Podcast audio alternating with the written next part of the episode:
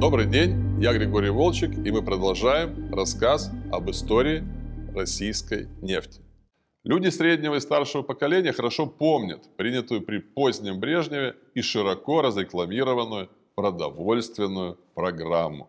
Особенно запомнилось то, что чем больше говорили об этой программе, тем меньше становилось продуктов в магазинах.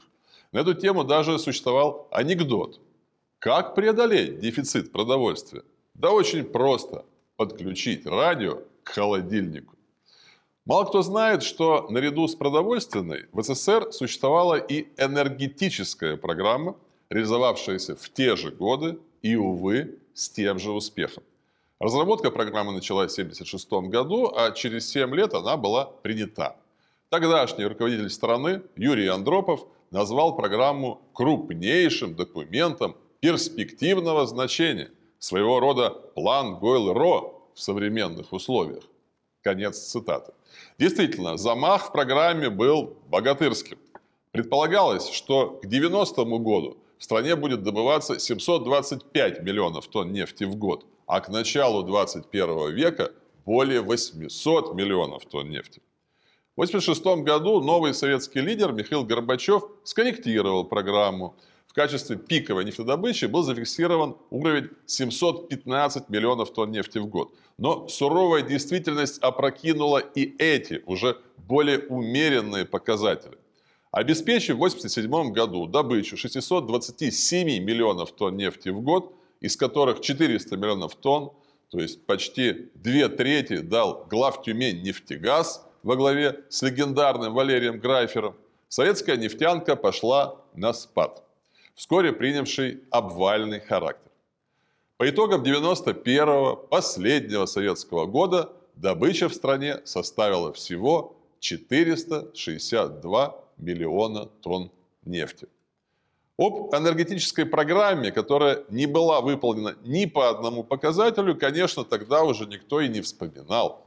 Централизованная планово-распределительная экономика была полностью дискредитирована и дезавуирована, а некогда налаженная централизованная структура промышленности, торговли и материально-технического снабжения погружалась в хаос.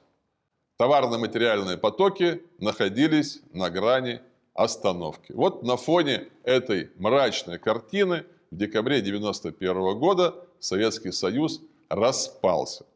В новой суверенной России в 1992 году начались радикальные экономические реформы, которые часто называют ельцинскими или гайдаровскими. В тот период ситуация в нефтяной отрасли была крайне сложной, как, впрочем, и в других отраслях.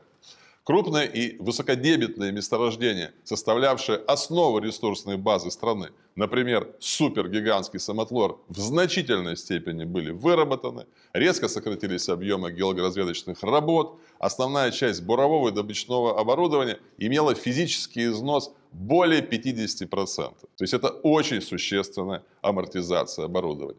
Кроме того, после ликвидации отраслевых министерств и ведомств в России насчитывалось более 2000 самостоятельных, можно сказать, разрозненных хозяйствующих субъектов, производственных объединений, предприятий, организаций различных ведомств, которые ранее входили в единый, общесоюзный, мощный нефтегазовый комплекс. При этом государственное регулирование в некогда предельно зарегламентированной отрасли ударилось в другую крайность, как у нас часто бывает, поощряя просто какую-то партизанщину. Например, на территории Пермской области горные отводы и лицензию на добычу нефти получили вот такие организации. Колхоз имени Ленина Сивинского района. Колхоз памяти Ильича Октябрьского района. Остроту ситуации добавляла и крайне негативная ценовая конъюнктура мирового нефтяного рынка.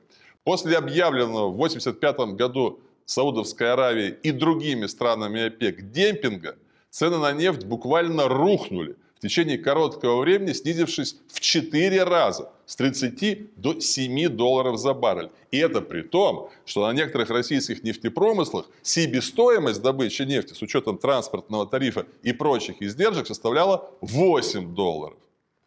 Очевидно, что для выхода из этого глубочайшего кризиса требовалось сильное, неординарное, системное решение.